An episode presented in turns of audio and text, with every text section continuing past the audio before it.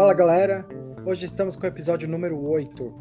Antes de mais nada, a gente queria agradecer todo mundo que participou do projeto até agora. Para a gente está sendo muito legal fazer o Hard Codecast e trazer um pouco das experiências dos profissionais brasileiros que estão no exterior.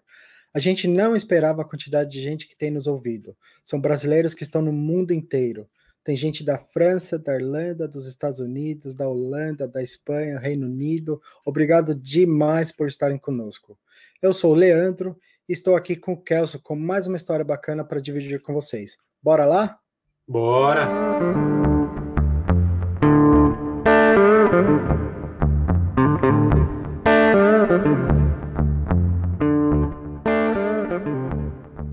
Hoje estamos com a Mariana Morini, profissional da área de gestão de projetos, que é do interior de São Paulo e hoje atua como facilitadora na adoção de tecnologias Microsoft junto a diversos clientes dos Estados Unidos. Alguns, muitos anos atrás, eu tive a oportunidade de fazer uma especialização com a Mariana, ainda no Brasil, e hoje é um prazer recebê-la como convidada para discutir sua carreira. Tudo bem, Mariana? Oi, Kelson, tudo bem? Tudo bom, obrigado. Muito obrigado por aceitar participar do nosso projeto aqui. Então, vamos fazer uma ordem cronológica aqui dos eventos, de onde você é lá no Brasil e como começou o seu interesse por tecnologia? Bom, primeiramente, né, eu quero agradecer a participação aqui com vocês. Né, Para mim é um privilégio poder contribuir nesse projeto. E realmente, né, como você falou, é, nos conhecemos numa pós-graduação e essa área de tecnologia, para mim, ela veio, eu diria que um pouco cedo no ensino médio ainda pensava em computação, por volta dos anos 2000, e nesse momento eu tinha um interesse de conhecer um pouco mais sobre computadores, sobre alinhado ali as coisas que naquele momento eu conhecia, né, como uma adolescente. Então eu comecei é, num curso técnico, né, fiz um curso técnico no ensino médio junto pelo Centro Paula Souza, um centro grande no estado de São Paulo. Hum. E dali para frente, eu não me enxergava muito como uma pessoa que fosse fazer programação, que era o que a gente aprendia naquele momento, uhum. né? Eu achava que era legal, que tinha oportunidade de criar coisas, mas eu não achava que eu seguiria na área de programação. E dali para frente, eh, eu comecei a enxergar a área de TI diferente, que tinha muitas opções. Qual foi a sua primeira linguagem de programação nesse curso técnico, Maria? A minha primeira linguagem, que é interessante, mas foi VB.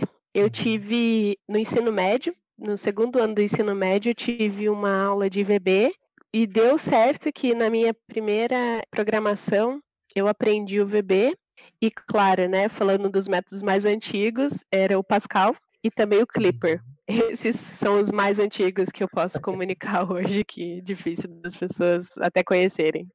Legal. E, e, depois desse interesse, você resolveu estudar na área de TI, certo? após o seu ensino médio. Como foi essa tua, essa sua transição de um estudante num curso universitário até o primeiro emprego como profissional de TI? Logo que eu terminei esse curso técnico, eu estava na, na fase de buscar então fazer uma faculdade. Foi aí que eu esperei, eu acredito que deu um ano, porque eu fui fazer um cursinho para verificar né, se era realmente o que eu queria. E aí surgiu uma oportunidade na Faculdade de Tecnologia, em Ourinhos, que é a FATEC Ourinhos, de fazer um curso de análise de sistemas. Eu fiz, entrei esse curso, era bem um ritmo diferente na época, porque entravam 200 alunos no primeiro ano. Era, era absurdo. E esses 200 alunos eram divididos em três cidades. Então, tinha um pouco que estudava em Ourinhos, tinha um pouco que estudava é, numa cidade vizinha, e tinha um pouco que estudava no interior, ali mais no interior, que era, se eu não me engano, Ipauçu. E aí, desses 200 alunos, aí ia, ia funilando, curso ia funilando, até que se tornavam no máximo duas turmas. Quando eu estava para finalizar o curso de, de análise de sistemas, eu tinha os meus amigos que já estavam trabalhando na área de programação e eles sabiam que eu não gostava de programar, e aí eles me chamaram para fazer uma entrevista na área de análise de testes. Então, no meu penúltimo ano da faculdade, eu fiz essa entrevista, participei do processo seletivo e aí eu comecei a atuar como analista de testes numa fábrica de software em Ourinhos. E interessante que essa fábrica de software, ela era de Curitiba. Então, a matriz dela era Curitiba e ela tinha essa, essa linha ali, tinha mais de 20 pessoas atuando como é, programador e tinha mais uhum. uma colega que era da área de testes. E aí foi meu primeiro trabalho na área de TI, né, como analista de testes. E já na, durante o uhum. período da faculdade. nesse momento, eu pude perceber que tinha muita coisa grande para acontecer ali, né? E aí eu uhum. fiquei por quase três anos nessa área, é, dois anos e meio, mais ou menos, na área de testes. E aí eu queria um propósito maior, né? Queria mudar, realmente estava me formando, fazia faltava uhum. pouco tempo para me formar.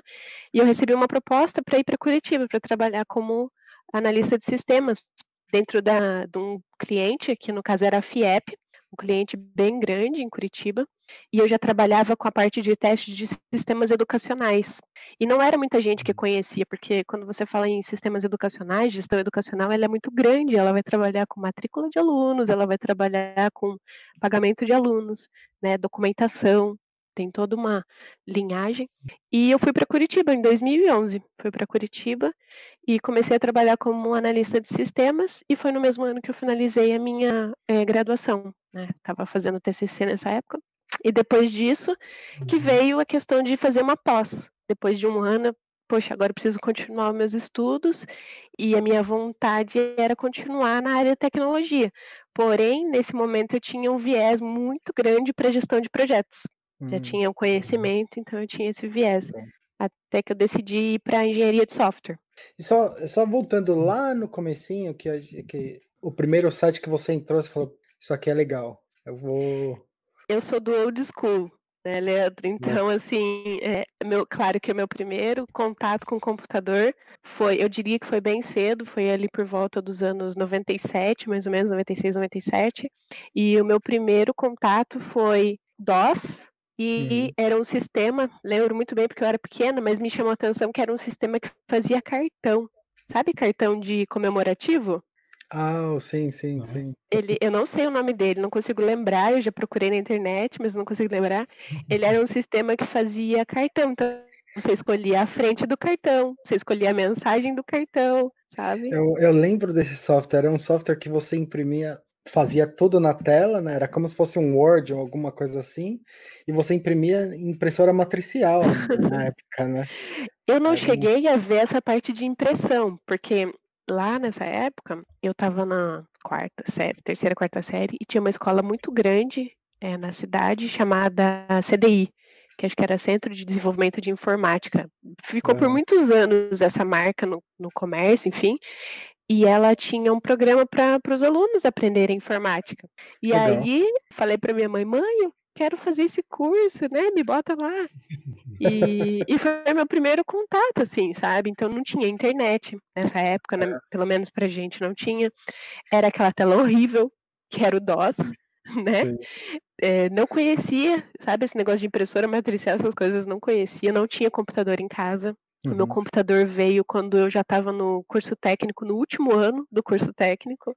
Então, é, demorou um pouco para eu ter em casa. Sim, legal. Interessante. Bem interessante que você, você começou na área de testes, após alguns anos adquirindo bagagem é, e experiências nessa área, você entrou na análise de sistemas. Como você mesmo disse, teve um interesse na área de, de gestão de projetos. O que, que lhe motivou a partir em busca dessa outra área, que até nesse período é, era bem comum, certo? Uma pessoa técnica, até certo ponto da sua carreira, fazer aquela escolha né, na carreira Y, ou se tornar um especialista na área técnica, ou migrar para a gestão. Como que foi essa transição? Desde cedo, né, Kelson, eu não, não me via como uma pessoa que ia programar, sabe? Aquela pessoa que ficava atrás do computador. Uhum. Eu não sei se porque eu não me interessava mesmo pelo código, não tinha assim aquela visão, né? Poxa, eu quero fazer alguma coisa, quero criar, né? Eu não, não, não, não sei direito, mas eu tive sempre a visão de que eu gostava muito de me comunicar com as pessoas, né? Eu gostava de interagir, eu gostava de entender os problemas. Quando eu terminei a faculdade, e fui para a área de análise de sistemas, isso ficou muito claro para mim. Como analista, eu precisava me envolver muito com as pessoas, com as diferentes áreas, falando de educação, a área financeira e a área de educação, trabalhei muito próximo de pedagogo, e isso me fez abrir esse horizonte de que essa parte técnica eu tinha bastante conhecimento, mas eu queria mais a parte de gestão. Então, logo depois que eu terminei a faculdade, eu falei, eu quero ir para a área de gestão, de liderança. E eu conheci, até mesmo falando né, na pós-graduação de engenharia de software, a gente teve uma disciplina falando de gestão de projetos. E nesse momento eu falei assim: eu não quero ser o cara chato que fica cobrando, mas eu quero gerir o projeto. Eu quero indicar melhores caminhos, quero ter cuidado com a equipe. E aí que veio esse, essa intenção né, de fazer alguma coisa na área de gestão. E gestão de projetos era a minha primeira opção. Legal, bem legal. E, e, essa parte também de gestão de projetos, ela veio junto, né, mais recentemente, além de trabalhar o, processo, o projeto, eu gostaria de trabalhar o processo. Então eu fui para conhecer um pouquinho mais como que a gente trabalhava alinhado o processo ao projeto. Tem um ciclo, né? A gente fala em projeto, a gente tem um ciclo de começo, meio e fim, e o processo ele, ele vai ser a sequência disso, né? Ele não vai parar. Ele vai dar continuidade nesse projeto, ele vai dar continuidade como sendo uma operacionalização.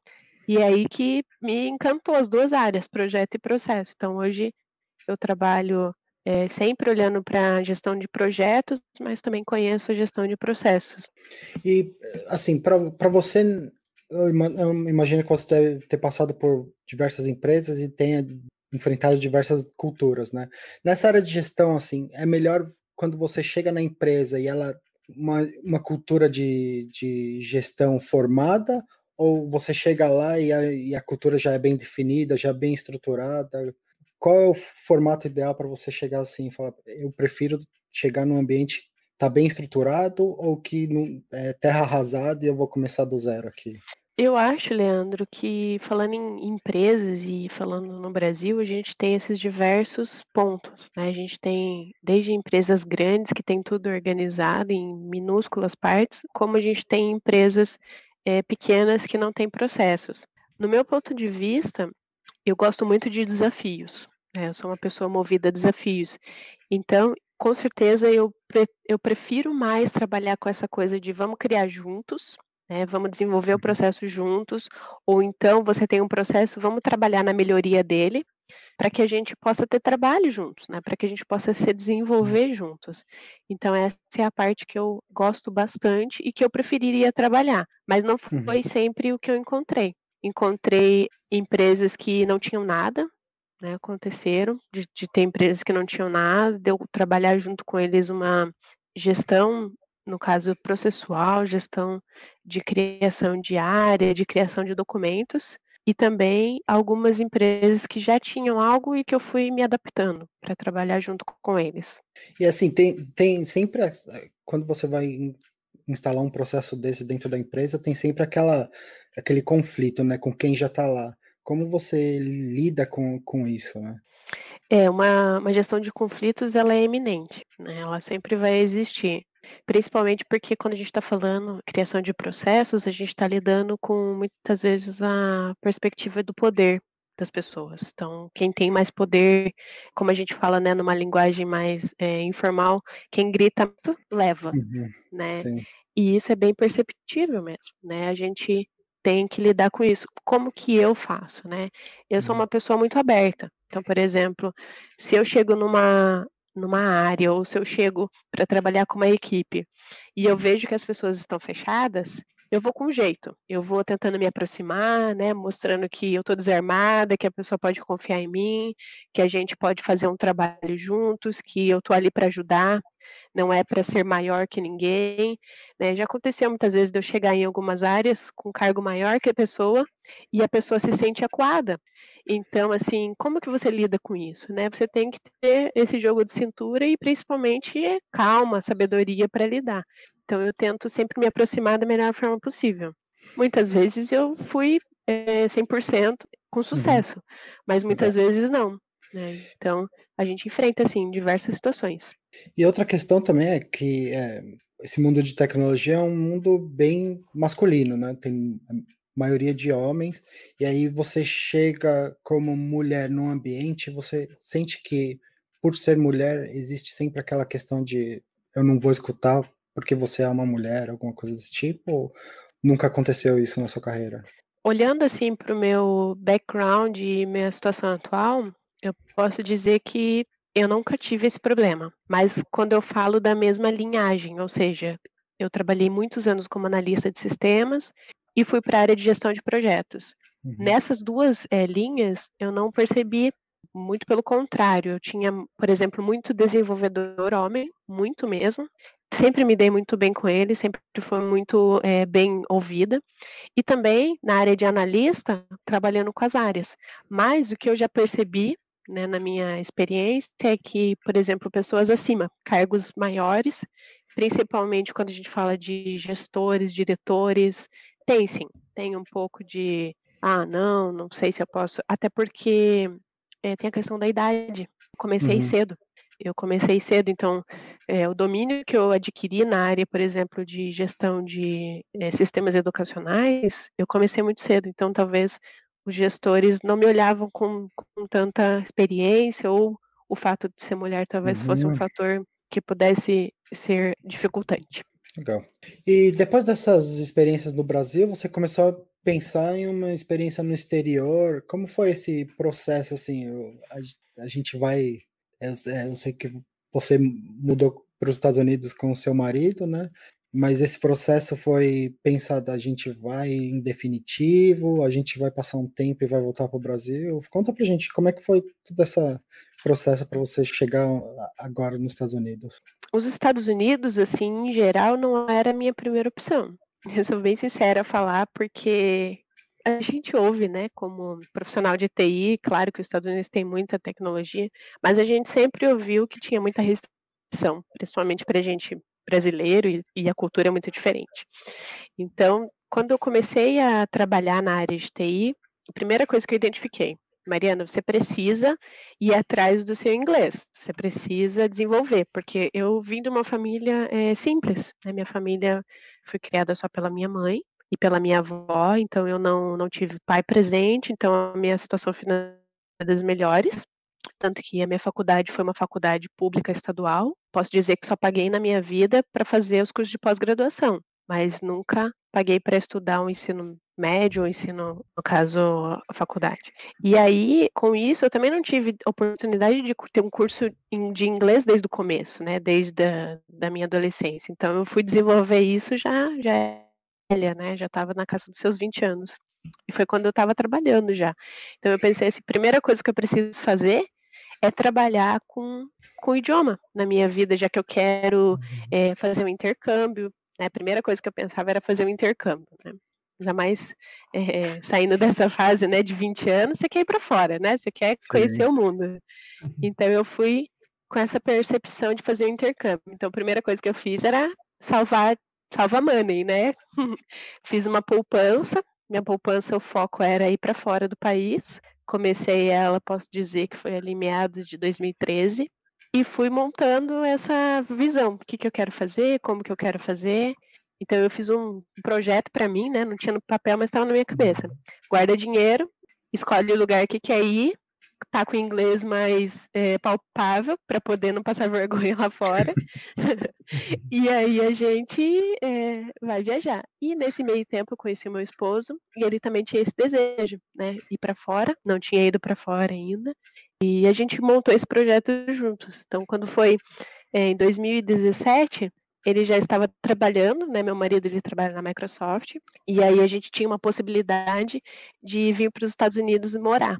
Só que aí, com muita situação acontecendo, é, foi ficar em stand-by essa situação. E aí eu falei para ele, então eu quero ir para o Canadá. Meu desejo era ir conhecer o Canadá e Vancouver. Hum. Não sei, era uma coisa que eu tinha na cabeça, Sim. que era uma cidade que ia ser é, região praiana, não era muito frio, montanhas. Então eu falei, quero ir para o Canadá. Então eu fiz esse plano, fiz o curso de inglês, fiz vários anos de curso de inglês, é, nunca me sentia muito confortável com a língua, porque não, não tive a oportunidade de trabalhar, mas fui para o Canadá em 2017. E é ali que veio a situação. Vamos mudar para o Canadá? 2017 era um ano que estava é, muito famoso por profissionais de TI, né? Muito aquisição de profissionais de TI.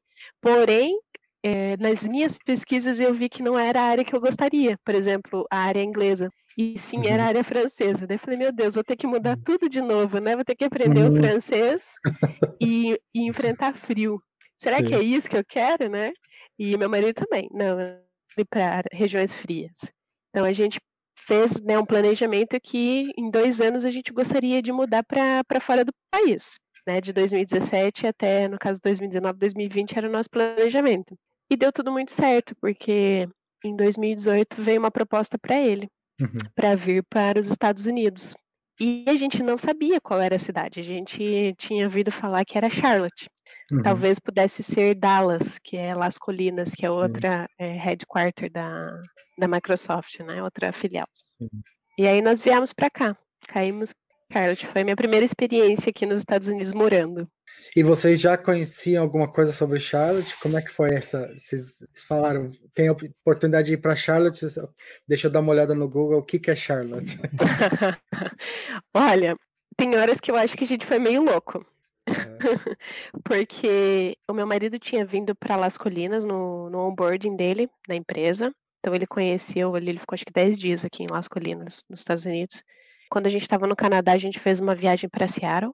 A gente foi de carro de Vancouver para Seattle, que era umas duas horas e meia. Passamos o final de semana lá. Eu não gostei. Vou ser sincera para vocês, eu não gostei. É, a minha uhum. experiência do, da, do border ali, né, da fronteira, foi muito decepcionante, sabe? Falando como uma brasileira passando pela fronteira dos Estados Unidos de carro. Uhum é, não gostei, e aquilo ficou marcado para mim, que eu falava para ele assim, eu não quero ir para os Estados Unidos morar, eu acho que as pessoas lá são muito frias, as pessoas não são comunicativas, e você sabe o jeito que eu sou, eu gosto uhum. de me comunicar, eu gosto de fazer amigos, e eu acho que os Estados Unidos não vai ser uma boa. E ele falou, calma, né, tem muitas regiões dos Estados Unidos. Quando nós tivemos a oportunidade que veio, que era Charlotte, foi isso, né, Leandro? Eu fui lá no Google, o que, que tem em Charlotte? Primeira coisa que me encantou aqui, eu morando em Curitiba há, sei lá, acho que oito anos, Curitiba, para mim, é minha cidade de referência no Brasil. Não tem como, é a minha cidade do coração, né? Eu sou de Piraju, interior de São Paulo, mas Curitiba é a cidade que tem natureza, tem pessoas muito boas, é uma cidade que tem bastante imigrantes, tem gente do mundo todo passa por lá. Cidade limpa, uma coisa que eu sempre gostei. E aqui eu pude ver que tem uma natureza muito bonita, como uhum. Curitiba. E o clima daqui, diferente, por exemplo, se a gente falar né, de, das regiões norte dos Estados Unidos, ele é um clima ameno. Então eu brinco o tempo todo que é uma cidade parecida com Curitiba, porque de manhãzinha tá frio, no meio do uhum. dia um calor de rachar, e quando é o final do dia já vai de novo mudando a temperatura e às vezes até chove. Então é muito parecido que Charlotte é na costa leste, um pouco acima da Flórida, é isso?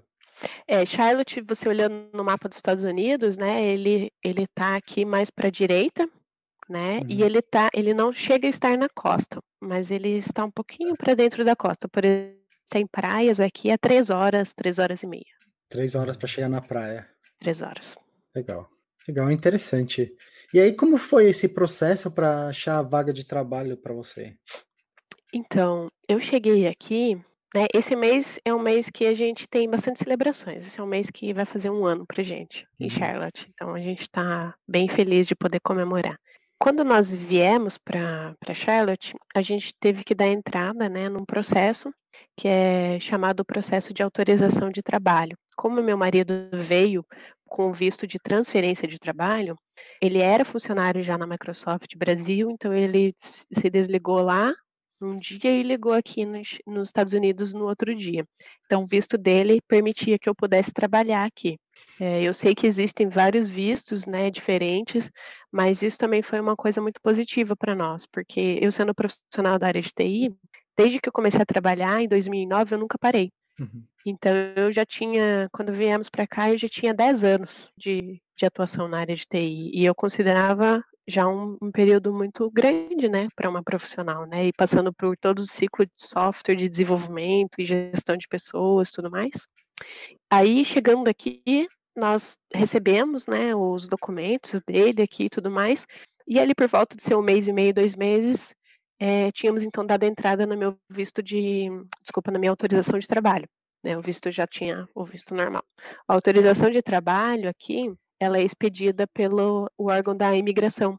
Uhum. Então, ele é um processo que pode levar até seis meses. Então, uhum. foi é, nesse período que eu é, falei, bom, vamos então pensar num planejamento, né? Porque se eu ficar em casa todo dia, não vai acontecer nada. E aí eu comecei depois dessa entrada do visto, eu comecei a fazer pesquisas. que, que tem aqui no mercado de trabalho de Charlotte, o que, que eu posso fazer para me ocupar, como que eu vou desenvolver o meu, meu idioma, porque eu vim para cá falando, mas vocês sabem, né, que uma coisa é falar no Brasil, outra coisa é falar fora do Brasil.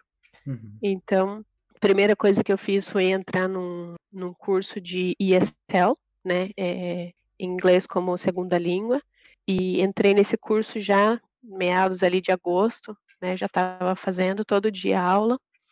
Comecei a me envolver com a comunidade também, né? Ou seja, finalzinho de agosto, comecei a fazer um voluntariado na Biblioteca Central aqui de Charlotte, onde que eles têm um setor é chamado Job Help Center. As pessoas vão ali para usar o computador para fazer currículos, né, para acessar sites de procura de vaga. E eu fazia então essa ponte, né? Eu ajudava as pessoas a usar o computador e também fazia minha aprendizado. Aprendi muito ali com eles. Também aqui nos Estados Unidos, uma coisa que eu percebi é que o currículo que a gente tem no Brasil, o modelo mesmo, não é o mesmo. Quando você uhum. vem para os Estados. Unidos, não adianta você só fazer um transcript dele, né? Você pegar e falar assim, ah, vou traduzir ele. Não. Você uhum. tem que ter um jeitinho diferente, um jeitinho de se apresentar, o um jeitinho de você colocar suas habilidades, seus skills, sabe? Uhum. E nesse Job Help Center eu aprendi bastante sobre isso, conversava com as pessoas o tempo todo, entendia, né, qual que era é, as maiores vagas que tinha aqui, o que, que eu podia fazer. E nessa escola que eu estava fazendo o curso de inglês, é uma escola muito boa aqui nos Estados Unidos, em Charlotte. Eles chamam de é, Central Community College, né, Central Piedmont Community College, a gente chama de CPCC ele uhum. tem um programa muito grande voltado para estrangeiros. Nesse programa, eu fiz dois cursos, né? Eu fiz é, junto com o meu curso de idiomas, né? No caso do ESL, eu fiz um que chamava Working Smart, que era um curso que ele é um pré-requisito aqui para muitas vagas na, nos, nos, Estados Unidos, aqui em Charlotte, com relação a trabalho. E o Work Smart ele trabalhava com você as suas características mesmo interpessoais, né? Gestão de conflitos, como que você lida com pessoas quando você está no atendimento, assim, cinco módulos muito bacanas, ou seja, eu pude rever tudo que eu conhecia, né, no Brasil, mas uhum. agora em inglês. Né? Legal, então. E outro curso que me ajudou a conseguir a vaga de trabalho, a, a, entrar nesse mercado, foi um curso que eles chamam de Career Exploration. Nesse curso eu trabalhei basicamente o meu currículo né, com eles, Aqui a gente também tem uma carta de apresentação, então eu pude trabalhar com essa carta de apresentação para as vagas. E também é, botei bastante força no meu LinkedIn, mesmo de fazer a, a tradução dele para o inglês aqui, esperado, né, com a questão de carreira. É, fiz a aquisição do LinkedIn Premium para fazer contato com mais recruiters, saber quem está vendo meu, meu perfil, e comecei a adicionar recruiters foi aí que a gente viu que começou a abrir um pouco a minha, a minha gama e o que, que eu podia esperar aqui nos Estados Unidos, porque eu cheguei aqui querendo trabalhar com gestão de projetos. Uhum. Quando eu comecei a ver as vagas, eu, eu não me senti segura, porque, por exemplo, eu pedi assim 5, 10 anos de gestão de projetos. Mas como eu vim, né, migrando, eu vim assim aos pouquinhos, de passinho em passinho, eu não me sentia segura de entrar numa vaga dessas que pedia, por exemplo, cinco anos de gestão de projetos, sendo que eu trabalhei, por exemplo, cinco anos de gestão de projetos no Brasil. Sim. Que eu achava que era diferente. E realmente, quando eu ia para. Eu fiz umas, deixa eu ver, acho que umas três entrevistas para gestão de projetos, específico para gestão de projetos. Uhum. Aí eu contava a minha experiência, nem os recruiters sabiam se eu podia usar ou não, porque, embora seja uma cidade que tem bastante imigrante, é um mercado muito grande de profissionais da área de gestão de projetos, gente. Ele é muito grande, né? Então eu estava concorrendo ali de parzinho com os americanos. Como eu falei para vocês que teve esse tempo que eu tive que esperar, o que, que aconteceu? Quando chegou cinco meses exatos de quando eu dei entrada no, no meu pedido de autorização de trabalho, eu recebi no final do ano, dezembro, a minha autorização de trabalho. Quando eu recebi, eu já estava pronta. Eu já tinha uhum. feito os cursos específicos da área, por exemplo, que eu podia aqui no, no Charlotte, já tinha feito o meu currículo, já estava pronto, e já tinha um perfil de LinkedIn. Então eu comecei a me aplicar nas vagas, né? Comecei a falar com as pessoas, né? Eu fiz um, um grande é, networking aqui nesse período também, né? Os próprios gestores da biblioteca. Eu entrei também no voluntariado, além da biblioteca, no voluntariado do PMI. E aí eu comecei a fazer esse networking aqui e, e falar para as pessoas, ó, oh, eu estou procurando trabalho, né? Então, é, se você souber de alguma coisa, me avisa. E, e aí, aí que... uma, essa vaga, essa oportunidade para trabalhar na, na Experis. Isso, então comecei a mandar esses currículos e conversar com as pessoas, e aí um amigo falou para mim assim, olha, tem essa recruiter, que ela é muito gente boa, ela é da Experis, e, e eles vão precisar de gente que fale em português, muito em breve. Eu falei, opa, legal, né? E como que é o trabalho? Ele falou, ah, é para trabalhar com. É praticamente um suporte, mas você vai trabalhar com gestão de projetos também. Por quê? Você tem que gerir uma carteira de portfólio de clientes. Uhum. Aí eu falei, bacana, né? Acho que é um desafio legal. Eu tenho um pouquinho de conhecimento de clientes, mas é diferente, né? Eu trabalhei muito assim com clientes internos, numa área de TI, onde eu tinha vários departamentos que eram os meus clientes. Então acho uhum. que vai uhum. ser legal. E aí eu entrei em contato com ela, né? Fiz uma ponte com ela pelo LinkedIn. Ela me falou que em breve teria vagas realmente na área de pedindo português e que uhum. se eu tinha interesse. E aí ela eu... é americana? Essa pessoa venezuelana, casada okay. com um americano e uhum. mora aqui nos Estados Unidos acho que há mais de 20 anos. Legal. E a Charlotte é uma cidade bem multicultural? Como é? Tem bastante gente de outros países? Charlotte, ela é uma cidade, não é muito grande, sabe? Uhum. Ela, eu não sei agora nos Estados Unidos qual que é o tamanho dela, mas ela é uma cidade que chega perto de um milhão de habitantes. Okay. Por exemplo, para mim que vim de Curitiba, que era 3 milhões de habitantes e 5 com a região metropolitana, é uma cidade pequena até, considerada, uhum. mas ela é uma cidade multicultural sim. Por quê? É, Charlotte é o segundo é, maior lugar nos Estados Unidos na, no setor de bancário. Então é o tempo todo chegando gente. Já ouvi uma estimativa que chega em torno de 60 pessoas por dia na cidade. É grande. grande. Bastante gente, é. Bastante gente. E outra coisa que eu falei para vocês que eu tinha um receio de vir para cá, para os Estados Unidos, era a questão de do pessoal ser frio, né? Aquela pessoal que não era comunicativo. Isso foi uma surpresa aqui nos Estados Unidos, em Charlotte. Eles são totalmente amigáveis. Né? Eles querem saber de você, eles querem saber o que, que você está fazendo aqui, como que você veio, se você está gostando, se não está.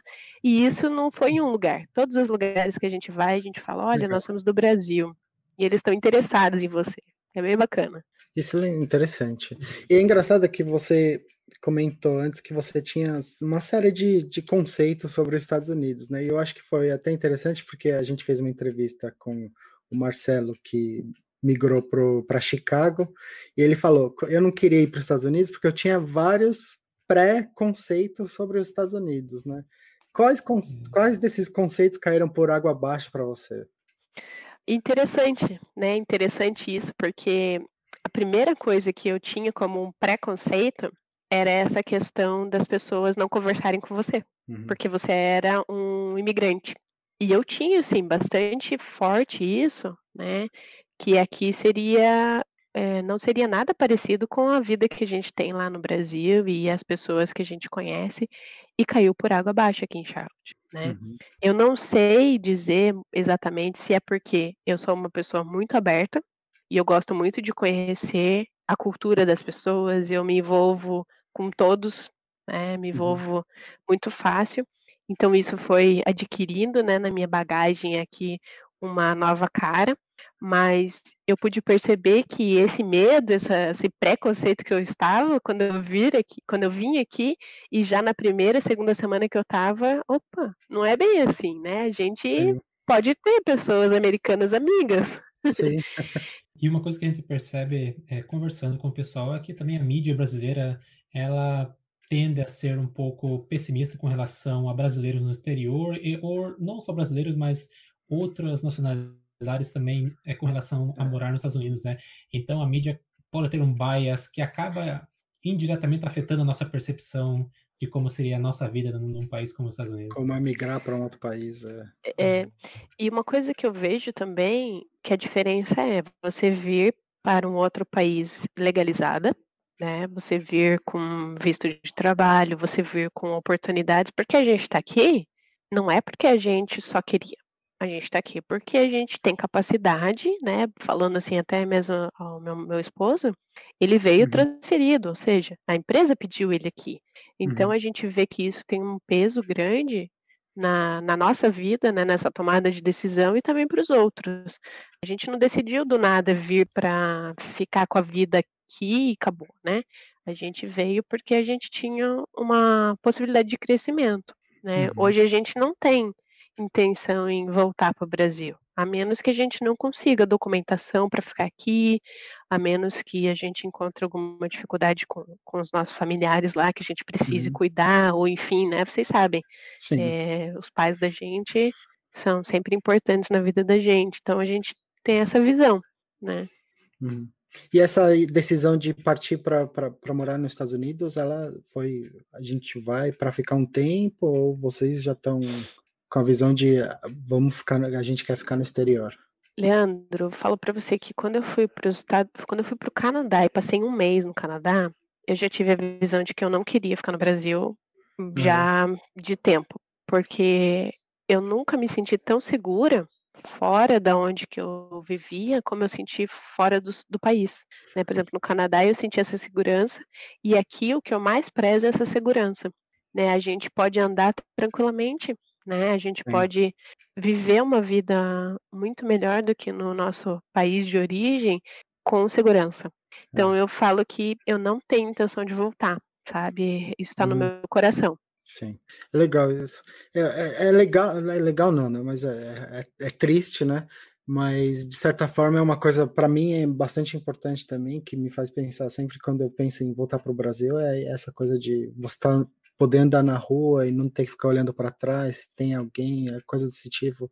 É uma coisa que é, é uma liberdade, é uma é uma liberdade que você ganha que a gente nem sabia que, que, que que era possível. Que, era possível, né? Uhum. De você andar na rua sem ter essa preocupação de ah, tem alguém me seguindo, é, vou ser assaltado, enfim. Uhum. Isso é uma sensação que eu tive para falar para vocês, né? Quando eu morava no interior, eu não tinha medo de nada, né? Era uma uhum. cidadezinha pequena, não tinha. E é a mesma sensação que eu tenho aqui, que é uma cidade maior, mas que a gente não, não precisa se Tranquilo. preocupar com isso. Né? Sim, legal. Então, voltando, voltando na área de trabalho, hoje você está na Experis. Fala, fala um pouco do, do que você faz e do projeto que você trabalha lá dentro. Então, eu entrei na Experis num projeto que eles chamam, é uma área grande da Microsoft, ela chama Fast Track. Eu entrei pela Experis como contractor, tenho um período para para realizar. E a Experis, ela é uma empresa muito grande aqui também nos Estados Unidos, né? Ela faz parte de um grupo que chama Manpower, e esse grupo contrata muito fortemente para a Microsoft nessa questão de contractor e tem diversas áreas. Então, a Fast Track, onde eu estou trabalhando hoje, a minha profissão é App Assure Manager, ou seja, é o gerente de compatibilidade, né, de, de segurança de aplicativos.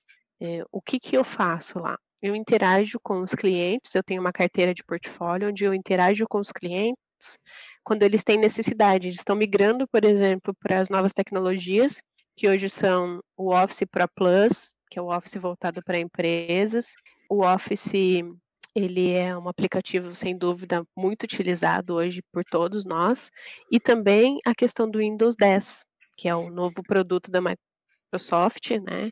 Então, essa migração do Windows 7 para o Windows 10, ele pode gerar algumas incompatibilidades. Quais são elas? A gente tem três linhas de, de incompatibilidades hoje que a gente atua. Uma é incompatibilidade quando o cliente tem um software desenvolvido por ele ou que ele comprou, que a gente pode falar que é um software do cliente, de linha de, de business, né, linha de negócio do cliente.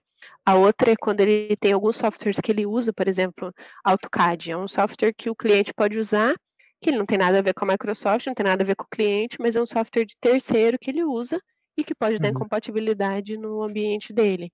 E a outra pode ser os produtos da Microsoft um produto que a gente tem muita recorrência são as macros do Excel.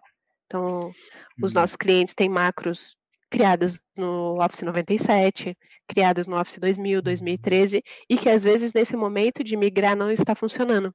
Então, é onde que a gente entra, coleta essas informações do cliente, entende o escopo que ele está é, precisando, e aí eu faço um trabalho de ponte, né? Eu faço o um engajamento de um engenheiro de, de, suporte e passo para ele essas informações. E ele vai fazer ali todo o trabalho de análise, de é, troubleshooting, é, verificação de erros nessa aplicação, e aí eu vou fazendo esse contato com os clientes. Então a Experis hoje ela é essa ponte minha, né, entre a Microsoft.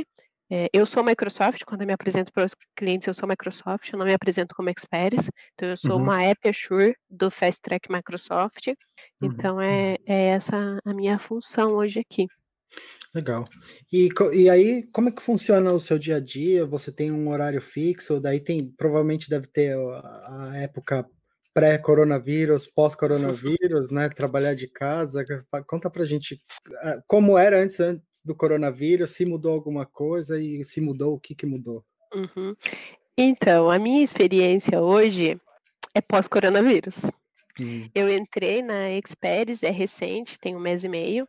E eu fiz todo o processo sem ainda estar no coronavírus em alta do jeito que está hoje. Então, a minha expectativa era que eu fosse trabalhar no office, né? A gente, eu e meu marido iríamos trabalhar no mesmo office. E eu tenho um horário de trabalho que é das 8 da manhã às 5 da, da, da tarde. Esse horário de trabalho, ele tem um pouco de flexibilidade, né? Como é uma empresa muito grande, ela oferece essa flexibilidade ao funcionário, que eu acho bem bacana nos dias de hoje. E, e aí eu entrei, então, esperando que eu fosse para o Office. Mas, na minha contratação, na, na sequência né, da, do processo, já veio a mensagem de que ó, o Office está fechando, você vai receber todos os seus equipamentos em casa. Né, a empresa mandou okay. todos os equipamentos para mim aqui, é, computador, monitor, tudo em casa. Você só vai ter que ir lá para a Microsoft para pegar a questão da imagem do seu computador. Então a gente vai combinar com você um dia, você vai para a Microsoft, vai fazer a imagem no seu computador e você vai trabalhar de casa. Desde então, essa é a minha, acho que sexta semana já. Eu estou em casa, né? Tive que montar aqui um, um office para mim, né? Hoje eu trabalho, tenho meu espaço aqui, né? Todo o equipamento que a empresa me deu e eu uhum. estou de casa. Tenho que seguir o horário certinho, mas o que, que eu tenho para falar para vocês nessa fase de coronavírus? todas as empresas e todos os meus colegas de trabalho e até mesmo o gerente, eles estão muito flexíveis, muito mesmo, porque eles sabem que você está em casa, você tem que lidar. E nós não temos filhos pequenos, uhum. então a gente não tem que se preocupar com criança fazendo é, homeschooling, ou então trabalhando com questão de alimento, essas coisas junto, né? Então a gente não tem que se preocupar com isso. Mas a gente está vivendo aqui, então só em casa. e isso, é, esse distanciamento social, esse isolamento, ele está acontecendo de maneira geral em Charlotte ou são poucas pessoas que estão fazendo? Como é que está funcionando essa época de coronavírus para vocês? Então, aqui em Charlotte, eu vejo que ela é uma cidade que está mais seguindo a linha do fechamento, né, do, do lockdown em geral, como o governo tem solicitado. E a gente, aqui nos Estados Unidos, a gente é dividido em county, que uhum. são as micros é, regiões, assim, que é o condado. Então, esse condado, ele é a micro-região. O nosso condado é o Mac, ele é bem grande, né, para Charlotte, ele é o principal em Charlotte, e ele tem crescido, sabe, o número uhum. de, de casos ainda. Com isso, a gente tem sido mais restritivo. Então, por exemplo, o que está aberto aqui? O que, que a gente pode ir? Né? A gente pode ir na farmácia, a gente pode ir no mercado fazer compra, vai acessar o posto de gasolina, comida, por exemplo, a gente não pode ir num lugar e comer no lugar. A uhum. gente vai, por exemplo, é, vou dar um exemplo aqui do lado de casa que tem uma Waffle House. A gente vai lá, a gente faz o pedido, fica esperando na porta, eles vêm com a sacolinha, entregam para você, você vai embora. Vai comer, embora. vai embora. Com isso, claro que a nossa vida mudou muito, né? É, só nós dois, eu e meu esposo aqui, então a gente uhum. Muitas vezes sair, saía de noite, né, para comer alguma coisa fora ou até mesmo para dar uma arejada, a gente não tem feito. Então a Sim. gente fica em casa, né, tenta se organizar aqui com o que tem. Às vezes a gente pega o carro, vai até um lugar para mais longe para buscar uma comida só para sair, né? Sim. só para sair de casa. E, e, tem sido assim, sabe? Tá bem restritivo, né? Legal. Para você que trabalha como trabalhou também como gerente de projeto, agora ter que trabalhar com time que estão remotos, ele introduz uma certa dificuldade para empresas que não têm não, não, não tem essa, essa cultura de trabalho remoto, né? Não sei se você já teve experiência com trabalhar com times remotos, como é que se lida na gerência de projeto com times que estão remotos, né? Existem métricas de, de, de performance, como é que faz para trabalhar com times que, que não estão ali fisicamente com você trabalhando? Especificamente, eu posso dizer para você que eu tive experiência de trabalhar com time remoto, mas não ainda na área de como gerente de projetos. Eu trabalhei com times remotos na área de analista. Quando eu trabalhava como analista de sistemas, eu tinha um, um não, eu tinha acho que três times remotos de desenvolvimento. Então a gente trabalhava muito com as tecnologias de comunicação. Por exemplo, até como a gente está fazendo aqui, né? A gente está em lugares diferentes do mundo, mas a gente está usando uma tecnologia de comunicação. Então, eu sempre usei muito, por exemplo, o Skype. Desde então, ele foi minha, uma das principais ferramentas que eu pude trabalhar. Então, como que a gente mensura isso, né, na área de, mesmo de projetos, né? Embora eu trabalhe como analista, a gente mensura entrega. Então, se eu tenho com você uma deadline, se eu tenho com você um ponto de que a gente precisa discutir e que a gente precisa é, entregar num determinado dia, a gente vai trabalhar muito a comunicação. Então, eu vou perguntar para você como que tá a sua atividade, se tem algum ponto que está impedindo de você continuar, se não tem, o que, que eu posso te ajudar, quem são as pessoas que eu posso engajar para que a gente continue. Então, assim, é, uma métrica eu acho que é a comunicação. Se a comunicação está fluindo, ela vai é, te dar esse é, resultado final. A outra métrica que eu vejo é você estar perto das pessoas, né? E como que é isso remotamente? É você também usando o canal de comunicação. Então, por exemplo, é, reuniões semanais, é você fazendo acompanhamentos com a equipe, por exemplo. Se eu tiver algumas pessoas na minha equipe que estão passando igual agora no coronavírus, tem filho dentro de casa, né? Tá a família toda dentro de casa. Eu não posso cobrar a mesma coisa dessa pessoa com uma pessoa que não, não tem esse mesmo, como que eu posso dizer, esse mesmo problema hoje, né? Porque uhum. uma coisa é você estar trabalhando home office e ninguém estar em casa, ou você estar no seu quarto, no seu escritório. Outra coisa, é você está trabalhando, muitas pessoas, a gente escuta que você está trabalhando na mesa da cozinha. Né? Então tá todo mundo passando ali e você tem que ter essa percepção. Então eu acho que essa percepção de, de mundo, né? E empatia uhum. também para entender as pessoas, para você poder ter um bom indicador disso. Outra, deixa eu só fazer um comentário eu tenho hoje, eu participo de alguns voluntariados para o Brasil. Eu, eu uhum. sou voluntária no PMI do Paraná e, e lá eu atuo no, no PMO e também atuo na vice-presidência, né, apoiando nas questões administrativas. É um desafio, vou falar para vocês que é um desafio hoje, né, e eu, e eu tiro como aprendizado a questão do remoto, porque Agora, no começo do ano, eu, eu estava participando de um treinamento, né, de um, para tirar uma certificação, né, de projetos ágeis do PMI, e eu não me dei conta quando eu me inscrevi, mas a gente teve duas horas de diferença no começo do ano. O curso lá era sábados pela manhã às oito da manhã. A Mariana aqui tinha que estar em pé antes das seis da manhã, no sábado. Foi um desafio para mim, porque foram seis finais de semana, assim. Né? E da mesma forma foram as minhas atividades com as minhas equipes lá. Né? Eu uhum. trabalho em duas equipes hoje, e aí eu tinha que me organizar. Olha, é, lá vai ter uma reunião às sete e meia da noite. Opa, aqui então é cinco e meia. Ah, ok. Então, estar presente no horário.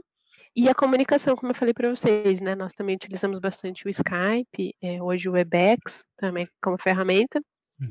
E é o que, que nos movimenta, sabe? A gente usa ferramentas compartilhadas como o Trello, né, uma ferramenta excepcional para trabalhar gestão de projetos no modelo Kanban, e a gente consegue trabalhar muito bem, né? Eu sou uma pessoa totalmente a favor do remoto.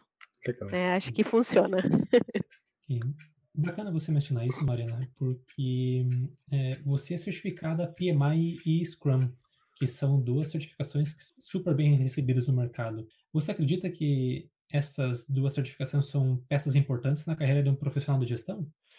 Olha, Kelson, como eu falei para vocês, uma das coisas que eu tive um planejamento antes de vir foi a questão de gestão de projetos, né? É uma, uma certificação muito bem reconhecida aqui nos Estados Unidos, a certificação do PMI, e eu tirei a uhum. certificação PMP, que é um profissional, né, da área de gestão de projetos, e eu tirei antes de vir, né? Tirei no final de 2018. Uhum. Quando eu cheguei aqui, eu posso te dizer que é um diferencial, sabe? As pessoas uhum. que estão hoje atuando aqui, que, que participam do, do PMI Charlotte, muitas delas não têm essa certificação, né?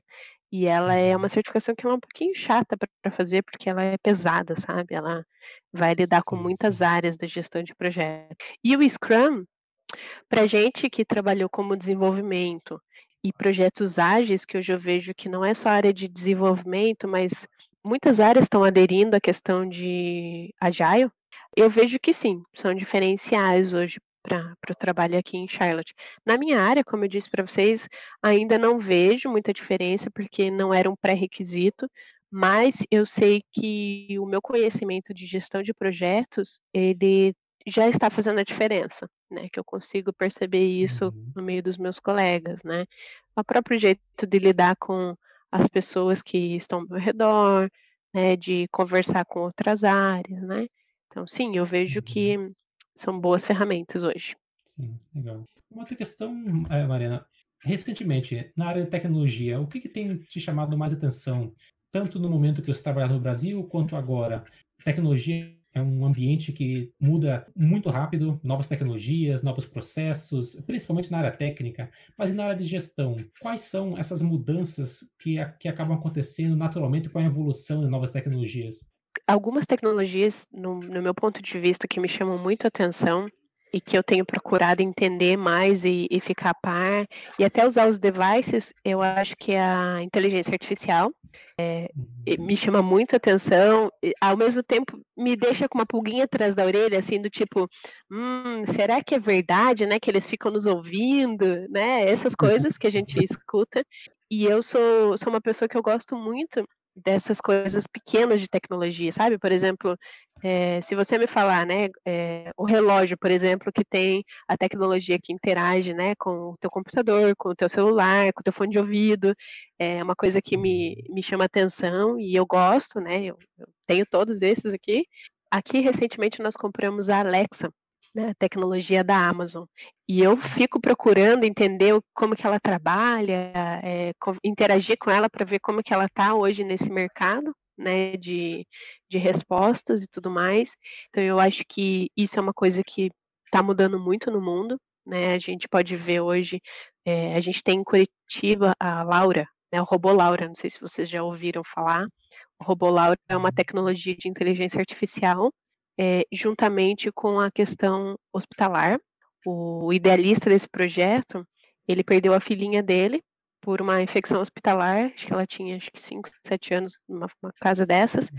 e por um, um problema assim que o hospital não tinha como se antecipar. Então a uhum. inteligência artificial ela pode ajudar nisso. E também falando né, da, da empresa da Microsoft, eles têm investido muito nessa questão de saúde. Então eu fico muito admirada com isso. Eu fico sempre pensando, poxa, nós como profissionais de TI, nós como é, enxergando, né, passando da internet de escada para esse mundo que a gente vive hoje, de ter uma internet de 1 giga dentro de casa, por exemplo, é muita tecnologia, né, nesses 10, 20 anos. Então isso me chama muita atenção e eu vejo que pode mudar o mundo de uma forma positiva. E, e tenho bastante, assim, desejo de que aconteça, né, que use a tecnologia a favor do bem. Outra uhum. coisa que eu vejo, falando em gestão, são, são ferramentas que podem facilitar para nós, né, como gestores de projetos, gestores de pessoas, a robotização mesmo. É a questão de é outro, outro coisa, outra coisa que eu estava estudando recentemente é como que os chats, né, a gente pode trabalhar essa robotização, a gente pode trabalhar a coleta de informações para os nossos projetos de uma forma de que a gente possa programar isso e, e deixar isso ah, rodando para que a gente possa coletar, gerar indicadores, né, trabalhar com uma forma que não exija tanto de um profissional para fazer essas coisas básicas, mas que uhum. o meu uhum. profissional, que é uma coisa que o robô não vai ter, que é o pensamento, né, que é a autocrítica e tudo mais, que eu posso usar ele para trabalhar isso. E o robô vai fazer a atividade que é básica, né? Por exemplo, envio de né? planilhas, essas coisas o robô faz, uhum. né? Interessante que você está comentando isso, eu estou pensando aqui, eu estou pensando no gerente de projeto do meu time. O gerente do meu projeto do meu time, ele passa muito tempo organizando informação que podia ser automatizado, podia uhum. ser ter, ter, sendo produzido automaticamente para ele com esses dados, sem ele ter que ficar colocando colocar essas informações lá. Realmente é interessante. Sabe, Leandro, eu acho que a gente gasta muito tempo com isso porque eu tenho um, um, princípio que eu aprendi com um parceiro que eu trabalhei. Quando a gente fala de TI, vocês já devem ter ouvido isso, mas eu trago para mim esse princípio. Sempre que as pessoas perguntam se é possível, me perguntam assim, Mariana, eu quero fazer esse esse sistema desse desse jeito, é possível? Eu sempre tenho uma resposta. É possível, desde que para quando você precisa, ou seja, o tempo que você precisa e qual o dinheiro que você está disponível em gastar. É. é. Então, tempo e dinheiro são duas coisas que movimentam para nós. Né? Tudo é possível. E na área de TI, tudo é possível. Depende do tempo e dinheiro. Né? Eu, eu tenho essa quase uma filosofia para mim. E com relação aos seus próximos passos, Mariana, agora já está estabilizada em Charlotte. Quais, quais são seus planos? Já comentou que está se preparando para mais uma certificação aí do PMI. Aonde você vê daqui a seis meses na sua carreira, um ano? Então, eu comecei a fazer esse planejamento agora. Tem um contrato, né, de trabalho, então eu tenho sempre na minha cabeça pensando, vai acabar esse contrato e o que, que eu vou fazer depois, né? Então, nesse, nesse meio tempo, o que, que eu tenho? Para seis meses, é, eu tenho planejado que eu vou tirar uma certificação em Azure, né, que é outra tecnologia uhum. que eu vejo que está bombando. Claro que eu não, não falo dela para vocês como a inteligência artificial, mas é, nesse meio uhum. remoto, eu não vejo mais como as empresas não terem o Azure em questão até de valor, né? Azure ou AWS, Sim. que é o da Amazon, não vejo como não ter, Sim. porque na ponta do lápis você vê que é diferente, que o custo de você ter um data center para você é muito grande e você colocar na nuvem, ele é, ele é bem mais palpável. Então, eu pretendo entrar um pouquinho mais no Azure, conhecer as tecnologias básicas dos produtos que eu estou trabalhando hoje, porque eu vejo uma possibilidade de ir para a área de projetos até mesmo dentro da Microsoft, mas é, a minha visão é que eu não sou tão técnica para esse momento, então eu preciso estudar os produtos tudo a nível fundamental, nível básico né, para ter uma, uma gama maior. E nesse, nesses próximos seis meses é o que eu pretendo fazer, estudar essas tecnologias.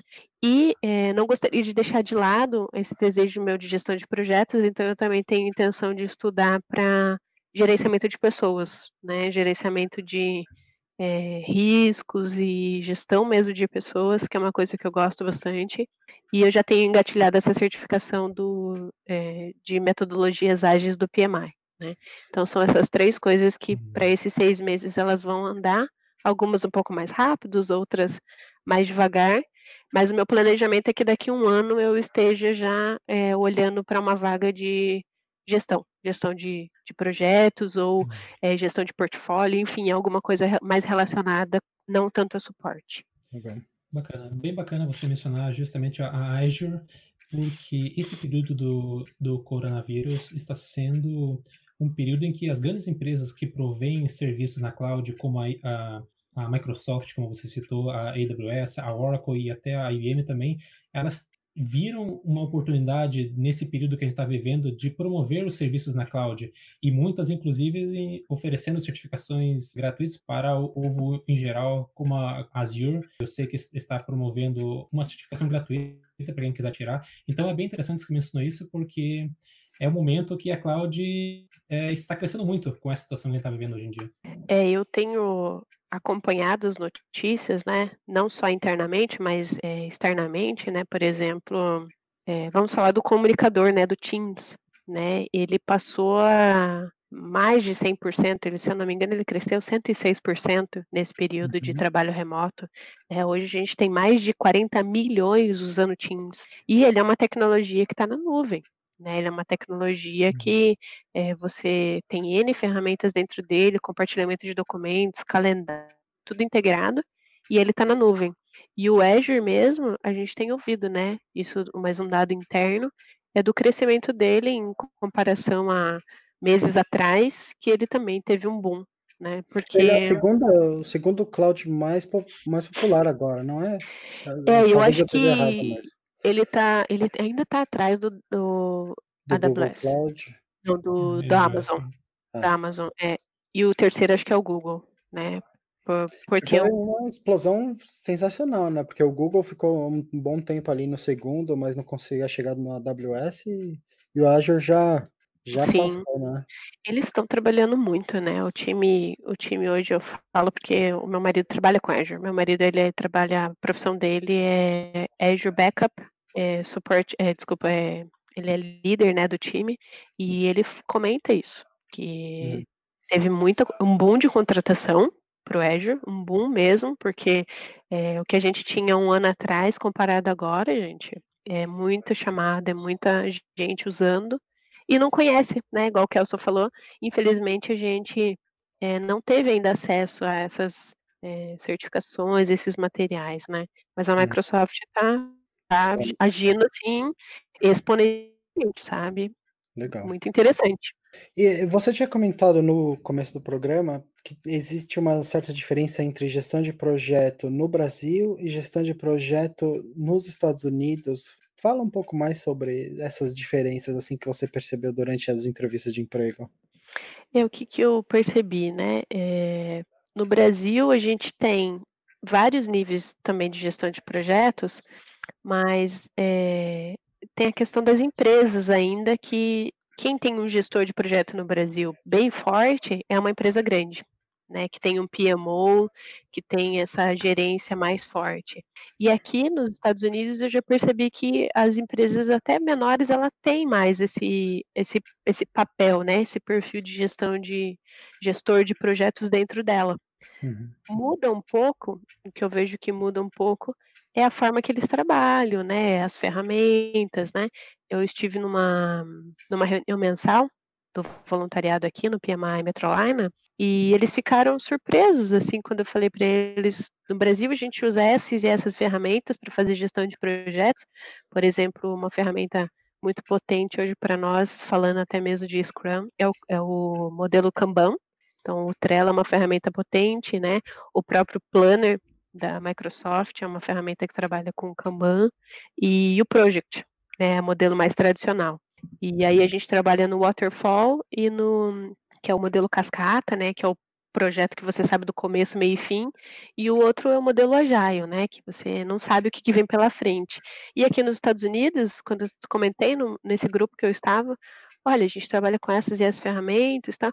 Eles falaram, nossa, a gente trabalha igual, não sabia.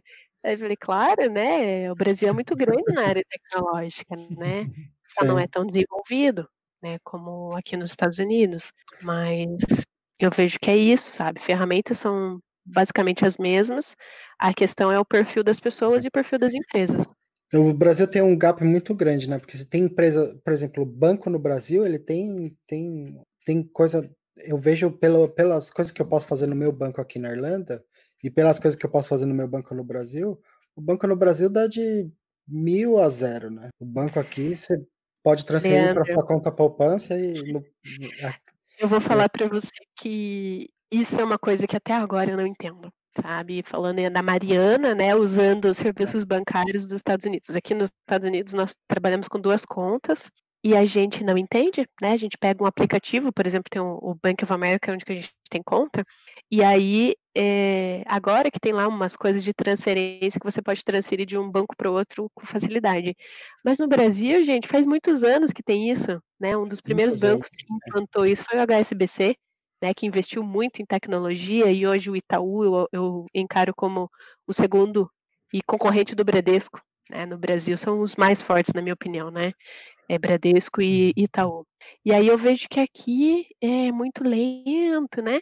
Se a gente faz um depósito, é, você demora um tempão para cair na tua conta, é. porém, em contrapartida, agora meus primeiros pagamentos eu recebi em cheque, que é uma coisa também que, que eu não. que eu falei, meu Deus, eu não acredito. E pelo correio. Pelo Nossa. correio. Uhum. Eu recebi em cheque pelo correio. Não, não tenho aqui agora um exemplo para mostrar para vocês, mas é, é incrível. Incrível que, primeiro, que eles confiam muito no serviço de correio. Eu não mandaria dinheiro, mas de jeito nenhum pelo correio. E segundo, que eles não confiam tanto no serviço bancário.